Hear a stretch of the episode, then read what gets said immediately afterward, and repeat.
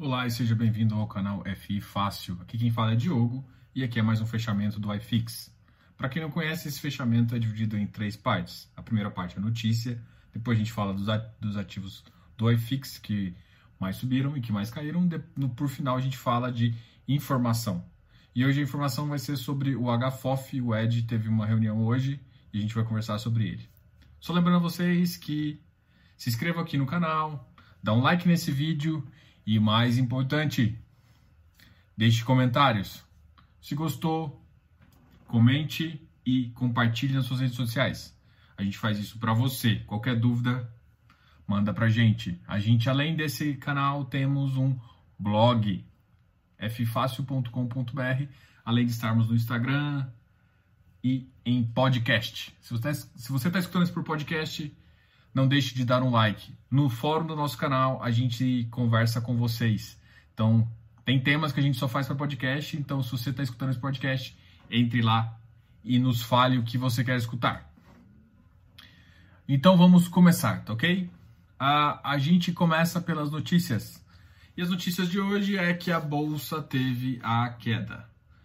Depois de sete altas consecutivas, a gente teve uma bolsa em queda, fechando em 96.747 pontos uma queda de 0,92%. A sinônimo de ressaca, a gente vai ver amanhã como vai posicionar. Mesmo assim, a IRBR foi um dos ativos que mais subiu. O IRBR ainda, ah, vou fazer só um comentário breve, é uma resseguradora, é, ela está sob investigação, ela demitiu um dos diretores e isso impacta bastante no preço e nas ações. Então, esse é um fundo ficar, é, um, é uma ação boa, mas que por enquanto vamos ficar de fora e pensar um pouquinho nela, talvez para o futuro, tá? Se você gosta de um rally, a gente tem coisa melhor pela frente. A Gol e a Azul caíram bastante também, uh, caíram em torno de 6%. O IRB, na verdade, eu falei, subiu, né? Subiu 12%. A Petrobras teve uma queda também de 3,59%. E assim a gente conversa dos ativos que, de ação que tiveram um desempenho adequado e um que tiveram pior desempenho, tá ok? Ah, teve outros ativos que também tiveram positivos, mas esses eram que a gente decidiu comentar mais.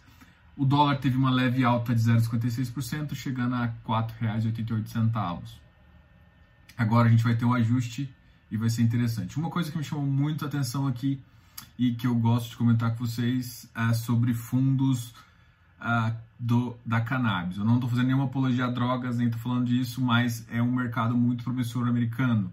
Ele tem a, a utilização da cannabis com, com um perfil medicinal e isso está crescendo bastante nos Estados Unidos e a maioria dos estados liberaram. Então, existem fundos que compram empresas que estão nesse mercado. Existe um potencial de ganho de mais de mil por cento, uma estimativa de 10 anos que eu vi, e se você tem interesse, vale a pena. Tem fundos, por exemplo, na XP, que fazem essa gestão. O problema é que a maioria desses fundos que estão no Brasil é com gestão passiva. O que, que significa que eles seguem um índice? Existe um índice americano que, que é negociado na NISE, que é a Bolsa de Nova York, que é justamente das empresas do ramo da cannabis. E se você tem interesse, entre em contato com a gente que a gente conversa mais sobre isso. Ou a gente abre um chat aqui. O que eu quis comentar, existem fundos que têm esse perfil, um perfil passivo e que investem em outro tipo de mercado. Independente de você achar que é interessante ou não, você gostar ou não do que é cannabis, é interessante você pensar se esse mercado tem sucesso ou não. Mas você só deve investir se você acredita no produto e as funções medicinais dele e às vezes até as, as os desejos mundanos das pessoas. E aí é a mesma coisa, talvez, de bebida alcoólica, alguém que investe Heineken, mais ou menos isso. E se tiver algum tipo de mercado para cá, e a gente está falando que e a gente está falando simplesmente do mercado americano, a gente não está falando do mercado brasileiro. Então é uma exposição também a um mercado muito mais interessante que o nosso, que a gente é um produto que não tem aqui. Então eu estou trazendo esse produto mais de curiosidade, é para você saber que existem outras funcionalidades. Às vezes existem outras. Muito provavelmente, talvez se esse mercado realmente cresça, vire uma commodity ou alguma coisa nesse sentido. Mas até agora é um mercado restrito americano e canadense. Lá, uh, esse mercado é muito comum e a maioria dos lugares podem operar com licença. e você tem uma licença justamente para ter uma lojinha, tá ok? Vamos continuar aqui e porque a gente está continuando, agora a gente vai falar do iFix. E hoje o iFix teve uma queda. Hoje o iFix, não podemos falar que é queda, né? Porque foi menos 0,04%. Então ele chegando a 2.792 pontos. É, caiu. Enfim, não vou, não vou mentir, ele caiu um pouquinho. E como ele caiu um pouquinho, a gente considera. A gente leva isso em consideração. Teve muito ativo que ficou vermelhinho aqui na minha cesta, vocês vão conseguir ver aqui do lado teve muito, muito, muito mesmo, mais do que o normal, mas é importante para o mercado ter uma ressaca, até para poder respirar para ter novas altas. Ou pode ser um, um, ponto de acomodação dele aí, né? Como a gente já, já, já tinha falado para vocês, aqui eu não quero adivinhar o mercado, a gente não precisa ter um direcional para saber, a gente só tem que escolher bons ativos e no momento que a gente comprar, a gente define qual dos ativos é o melhor. Hoje eu vou soltar um stories bem rápido, justamente de fazer. De, a gente vai soltar uma série de quando vender um AFI, tá? A gente vai começar falando isso, vai ser uma série que a gente vai soltar todos os dias com umas dicas de beleza. Todo mundo fala assim: "Ah, quando eu compro".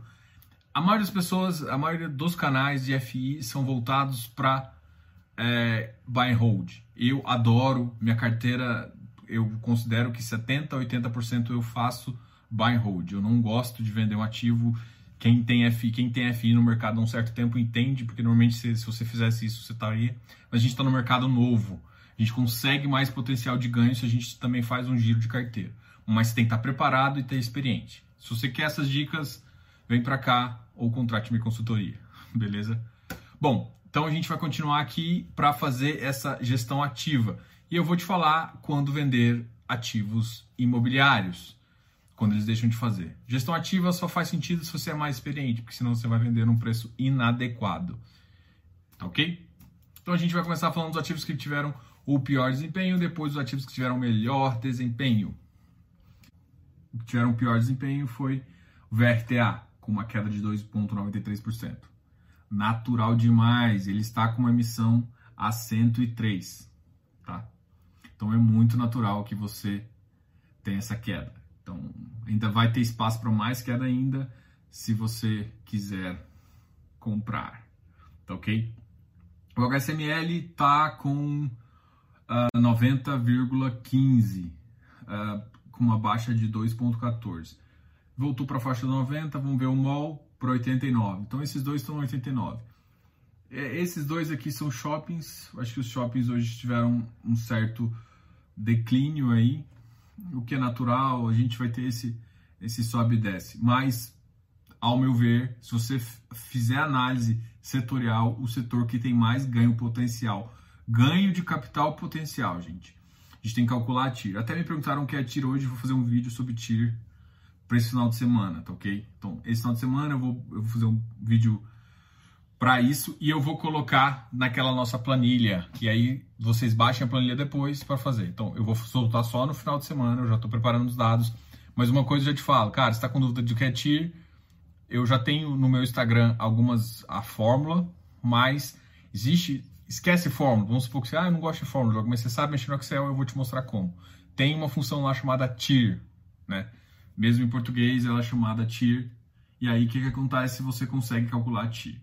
E aí você entende o valor. Então, principalmente se você faz uma gestão ativa, você tem que saber calcular a TIR do seu uh, ativo, justamente para saber realmente quanto de ganho ele está tá conseguindo um ganho potencial para você. Então a gente já falou dos shoppings, é o que tem o, o TIR para ganho de capital maiores, mas ainda tem muito risco. É, eu acho, e aqui eu vou dar uma opinião, acho que eu nem sei se eu devo, mas vocês sabem que eu não tenho medo de falar. É o seguinte, é, eu sempre fico falando, oh, você não tem medo, você tem, não gosta de risco, evita isso. Mas aí eu vou puxar um, eu vou, a, a, a gente ia falar da do HFOF, né? Gente, eu publiquei, a Ed teve uma reunião hoje, um webinário para todo todo mundo que é cotista, ela, ela divulgou isso. E eu vou citar dois ativos que o HFOF mais comprou. Ou seja, e eu quero citar, por exemplo, por exemplo, as falas do André Freitas, né? E eles foram muito claros com, essa, com, essas, com essas informações. E, e é muito interessante isso. A gente vai falar deles depois, mais para frente, de cada ponto que eu vi que eu achei uh, interessante. Mas para começar, a gente vai conversar sobre isso. O, o HFOF, ele, ele posicionou a maior parte para ganho de capital em ativos de shopping e ativos de é, corporativos, de lares corporativos. Você acha que isso é à toa? Então, para, pensa que um dos maiores gestores com 25 anos de experiência está ativando nesses, nesses dois tipos de mercado e você está comprando o quê? Você sabe que eu sempre dei preferência a esses dois. Os de laje, qual que é o problema? Eu gosto também de, de eu já te falei que, eu, que esses são os três, os dois, são três setores que eu compro. Eu compro esses dois mais mais galpões logísticos. Por que, que galpões logísticos talvez eles não tenham preferência? Porque foram os setores que foram menos afetados. Então, se você está pensando realmente no longo prazo, você vai pegar um setor que foi mais afetado. O setor, dois setores que foram muito afetados foram. Nem, nem dá para descontar, né? O shopping foi realmente. Foi devastador o efeito do, do Covid sobre os shoppings e ainda está sendo, tá? Não, não passou. E também nas lajes corporativas. As lajes corporativas ainda está com uma dúvida. Se você ainda tem essa dúvida, bom, é você. Eu, eu, eu, tenho, eu vi um vídeo muito engraçado hoje sobre, sobre home office que ajudou a refletir muito. Por, por exemplo, uma coisa que eu acho que a galera agora não está tão preocupada nisso porque está todo mundo em casa, então pode ser que muita gente não está fazendo reforma e tudo mais. Mas uma, uma vez que saiu isso, no cotidiano, ficar em casa é muito barulhento. Não tem como você controlar o, o barulho ou porque você só tem para fazer obra durante o horário comercial. E se o pessoal começar a fazer uma furadeira aqui, vocês vão escutar e vai ser uma, uma porcaria. Tá ok? Então, isso é bem complicado lá e a gente uh, tem que tomar cuidado com isso. Então, home office é uma promessa muito legal, mas será que para todo mundo, para todo perfil? Talvez um perfil de alta renda para que fique em casa ali no Morumbi para morar que, que vai para Lima faz sentido, mas e aí? Todo mundo vai ter esse perfil? Todo mundo tem um perfil de ficar em casa, com acesso à internet de qualidade, para participar de todas as reuniões. Então, assim, existe muita infraestrutura no Brasil que ainda não, não é adequado. E outra, a gente está falando de grandes centros como São Paulo. Na, na, minha cidade aqui, eu moro em Goiânia, eu tenho conhecimento de. Eu já fiquei, morei em São Paulo, no Rio. Ah, o Rio ainda eu acho que é mais fácil de aceitar home office. Inclusive, a empresa que eu que eu trabalhei anteriormente, eu fazia home office e era do Rio. Rio e São Paulo têm uma mentalidade diferente. As mentalidades das outras capitais, BH, talvez BH ainda siga um pouco, mas a maioria das outras capitais não tem a mentalidade de home office ainda. As pessoas, os donos de empresa não têm essa mentalidade. Eles não acham que isso é interessante. Ah, vai mudar? Não acredito. As pessoas ainda tem, temem que o funcionário fique em casa coçando. E é difícil, é claro que dá para medir, as pessoas ainda não têm essa noção. Então, eu realmente não acredito tanto e por isso que eu ainda apoio a causa dos das lajes corporativas. Mas as lajes corporativas foram uma das primeiras que subiram também. Então, galpões já estão no preço difícil, passaram a crise muito bem, a maioria, e lajes já voltaram para um preço muito adequado. O que está ainda descontado é shoppings. Mas se vier uma segunda onda, e aí, se você comprar agora, você vai sofrer um pouquinho. Mas os shoppings vão voltar. Essa é a minha opinião, ok? Bom, a gente falou aqui de shopping, falou, falamos até o XP Mall, visto que também caiu um pouquinho, foi de 110 para 109,75. XP Mall também estava ali na faixa de 100, chegou a fazer 109,40, foi agora para 109,21. Então eles caíram muito pouco. Os que é, é, o que eu falo. O ativo bom ele vai cair menos. O FISC e, e o XP Mall é o melhor, é, são os melhores do setor. Depois vem o HSML e o MOL. E esses vão sofrer mais. Uh, mas eles também têm mais potencial. Então, assim, é, nesse ponto eu não vou, não vou muito te dizer o que escolher, porque isso é muito particular. Se você quer um ganho nominal com risco maior, vai nesses dois. Se você quer um ganho melhor, assim, Aí você vai no VISC ou no XPMOL, eles são melhores ativos. Tá ok? Mas a grande, a grande vantagem é que a HSI, eu gosto, entre a HSI e a Brasil Plural, eu, eu acho que a HSI tem um potencial maior, eles devem fazer logo, logo uma emissão. E o mercado acredita mais neles é, tá, tem o HSML é mais movimentado. Se você ver os boletins da B3, você vai notar que o HSL está, desde que ele entrou, ele está entre topos. Tem muita gente montando posição nele. Então eu gosto desse ativo pela, pela negociação, porque faz com que você é, sempre negocie próximo do valor justo, tá ok? E isso é importante o mercado ter liquidez quando você quer sair. Beleza? Então aqui tem vários ativos que caíram também, Iridium foi um. Iridium agora está esperando aquela, aquela decisão da carta. Eu já coloquei no meu blog quando vai sair. A HGCR teve uma quedinha também, Hectare uma pequena queda. XP Properties foi para 95, olha aí. De oportunidade, eu, eu acho que KNRI foi para 168, mas KNRI está na minha cabeça até 154. Eu acho que eu comentei isso com vocês e ele já foi.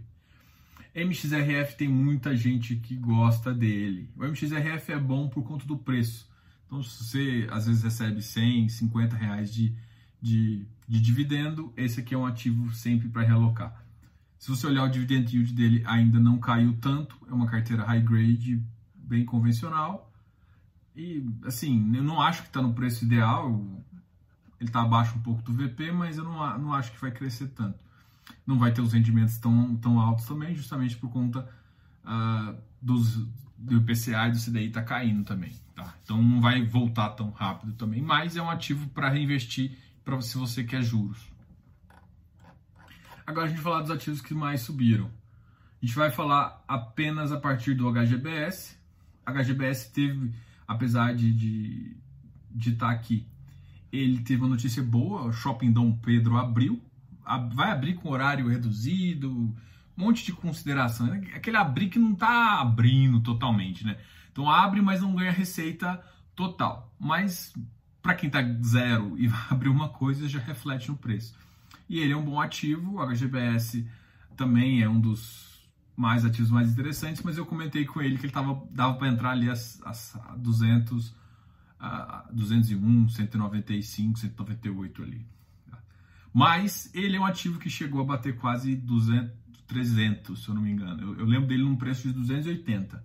Eu acho que depois, depois eu parei de olhar ele, mas eu acho que ele bateu 300. Então, assim, é um ativo que tem um potencial, mesmo que eles não voltem para os 280, 300, 220 para 250, você tem um potencial de ganho também muito bom. O BRCR, eu não preciso nem falar, ele chegou a bater 110 e está 96. O BSR é, é um que a gente já conversou, eu tenho uma certa. Eu, eu começo a analisar ele, mas eu tenho uma certa implicância, mas isso é meio particular, não pela gestão atual, é meio, meio pela gestão ativa. Ele tem bons ativos, mas eu não gosto das decisões de gestão. Não gosto, não gosto. Já teve algumas compras de ativos, umas vendas que isso em 2017, 2018, e aí depois eu saí desse ativo e eu, é, é, assim, aí um dos motivos que não gosto é assim, se a gestão não não vai com a sua cabeça, assim, você não concorda com o que a gestão está fazendo. Se você não concorda, se você acha que, tipo, às vezes eles não, não falando que eles têm um mau interesse do cotista, não é isso. Mas tem decisões que são tomadas que para mim não, não fez sentido no momento que foi. E pode ter mudado um pouco a gestão de lá para cá, mas ele entrou no meu radar porque vocês pediram mas eu não acredito tanto nele ainda, tá?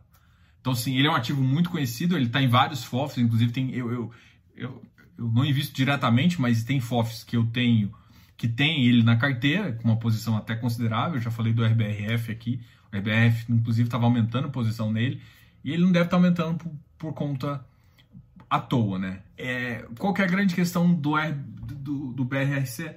É que eles têm bons ativos. Então, se você está tá pensando no ativo em si, é fácil. A gestão não é ruim. Só para mim não é diferenciada, tá? Então, nesse ativo diretamente eu, eu não estou investindo, mas eu confesso que indiretamente eu tenho FOFs que eu sei que tem ele na carteira, tá ok?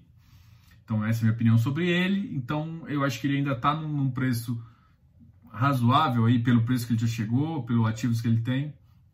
Ainda não chegou no VP, então dá para você pensar um pouquinho nele se você tiver se você tiver afim de uma gestão que eles fazem. KNCR é indiscutível, né? Ele é o KNCR do Kinea e o objetivo de 100% CDI. Então, é isso que você tem, 100% CDI sem imposto de renda, que dá mais ou menos com imposto de renda é, é mais ou menos assim, se você tiver se você tiver que decidir entre o LCI de 100% e o Kinea, você pode ficar com o Kinea, mas a, a vantagem é que o você pode vender com uma certa liquidez, né? Isso é interessante. Só que o Kinea também, como é um ativo negociado, você não tem como garantir o preço. Então o preço pode cair ou, baixar. Então se você for pensar num longo prazo, ele é um, é, ele é um ativo interessante para ter um carrego de 100% CDI. Essa é a questão dele, entendeu? Ele não vai ter ganhos maiores. É por isso que quando eu vou compor uma carteira de papel, eu componho ele junto com o Vigir, que tem uma pretensão de CDI mais 1,5, entre CDI mais 1 e CDI mais 2, entendeu? Então eu componho ele com esse CDI justamente para dar um boom maior. E a gente compõe também com o Canip. O Canip tem, teve um fato relevante que o pessoal está tentando mudar também. O Canip e o KNHY tem, dois, tem um problema de ainda de estar para qualificado. Tem muita corretora que não olha isso, às vezes você tem na, na, na sua carteira e você não é qualificado. Tem corretora que não olha isso. Mas tem corretora que olha e, e aí tem duas opções. Ou você muda de corretora porque não olha, ou o fundo muda. E o correto, na verdade, é a, corretora bloquear você se você não é qualificado mesmo. E, e assim, como ele não tem papéis de de risco para qualificado, na minha, na minha concepção. Para mim, por exemplo, cara, se, se um fundo como Hectare, o Habitat, o. o VRTA, é, VRTA às vezes tem uma carteira. Banestes também às vezes tem uma carteira, um, um, ativo ou outro. Tem ativos que tem muito mais e são para investidor geral. Você vai falar que o Canip é, tem que ser qualificado? Não faz, tem hora que não faz sentido, né? Só que a grande questão é que eles montaram um fundo para qualificado e agora o ativo, o risco do ativo não é tão alto, mas mesmo assim mantiveram. Só que tem que ter quórum relevante, ou seja, as pessoas têm que realmente votar.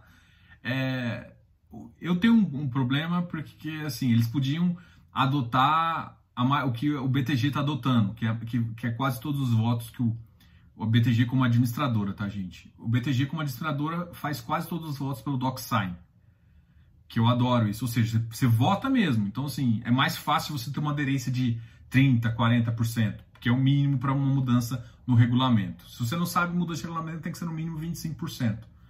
Então, para ter essa mudança, realmente você tem que ter quórum. Então, se você pedir, pô, você recebeu uma carta para preencher, para reconhecer firma, ou não, ou para enviar de novo no correio, é, é, é Aí o que todo mundo fala assim, não, eu tô com uma participação pouco relevante, e aí todo mundo deixa para lado, e às vezes uma coisa que é interessante, porque qual que é a vantagem eu como cotista que já comprei, que sou qualificado, sou qualificado, eu sou qualificado. Por que, que é vantagem para mim liberar esse fundo para todo mundo? Porque aumenta a liquidez, aumenta a negociação. E se aumenta a liquidez é bom para mim. Eu sempre vou negociar num preço justo.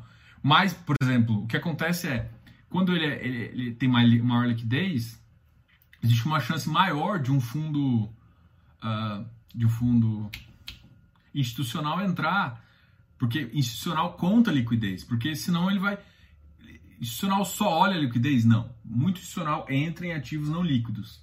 Principalmente quando ele sabe que o carrego é de 10 anos. E isso é, é fato, isso depende da estratégia. Mas, de vez em quando, ele quer um, ele entrar no ativo com médio prazo, de 5 anos, ele, ele tem medo por conta de liquidez. Então, aumentou a liquidez é bom porque muitos dos fundos podem começar a se posicionar nele.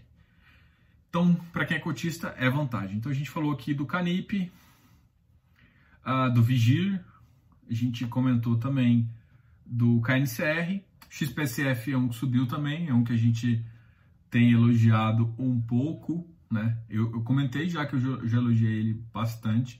Elogiei o desempenho, não elogiei a carteira. Vou deixar isso bem claro aqui, porque a carteira eu ainda estou analisando. Né? Inclusive, vocês ainda não deixaram comentário. Nessa sexta-feira vai ser a XP Asset que eu vou comentar. Que, qual ativo da XP Asset vocês querem que eu analise? Entendeu? Esse é o comentário. Pode, você pode, por exemplo, falar dois. É, XP, por exemplo, MXRF e, XP, e XPCI, por exemplo.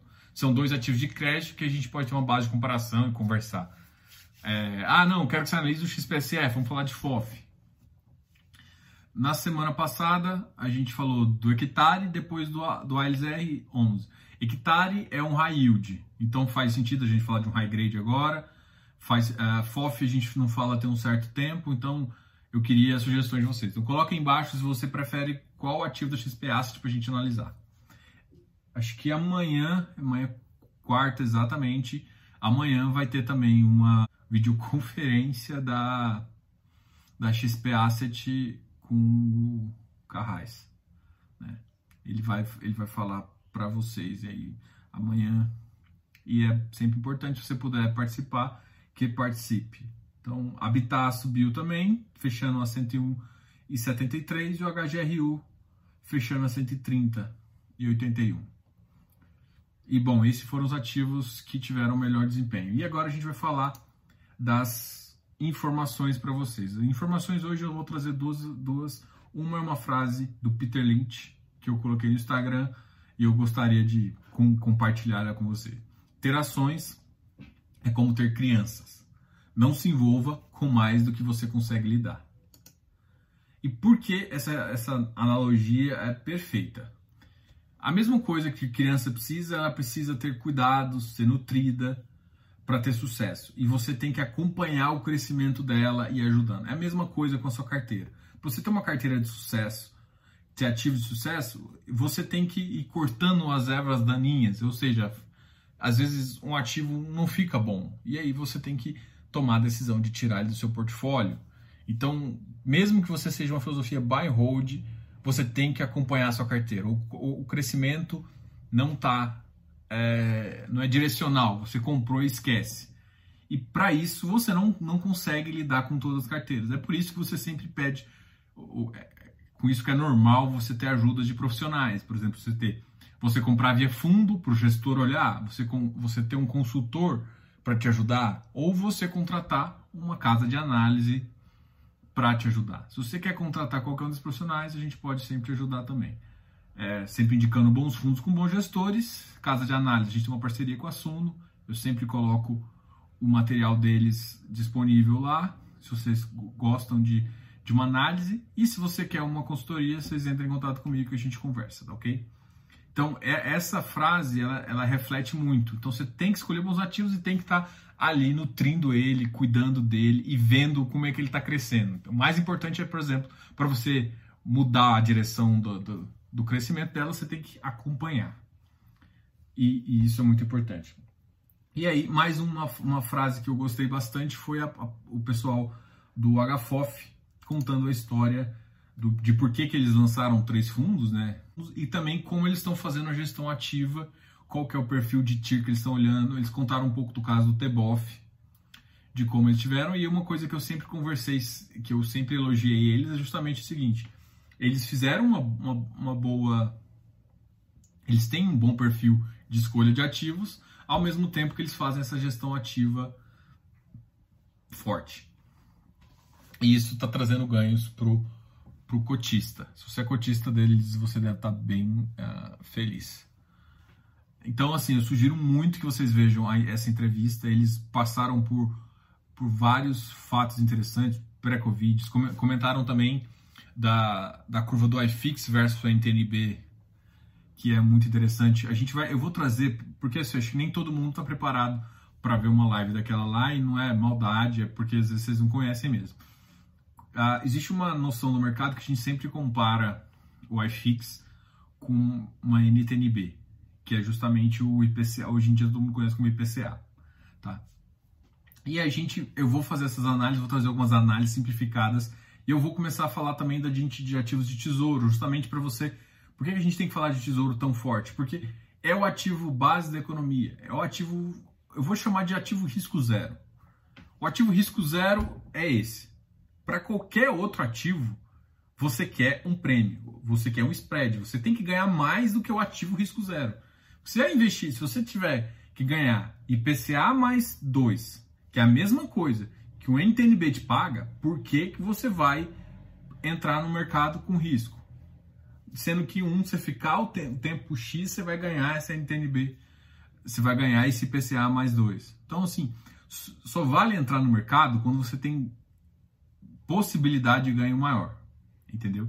E a gente, eles, a gente avalia esse spread. Então vocês têm que entender qual que é o, como que avalia o, os, os tesouros para entender como que a gente considera isso até para montagem de um portfólio, porque você quer mais risco, mas ao mesmo tempo você tem que às vezes diminuir o risco intrínseco, mas sempre potencializar o ganho. Então assim, é, na carteira que eu faço, a, o objetivo é entre 8 e 10% para um mercado uh, para um mercado normal aí, né? Para esse mercado mais ou menos que eu imagino.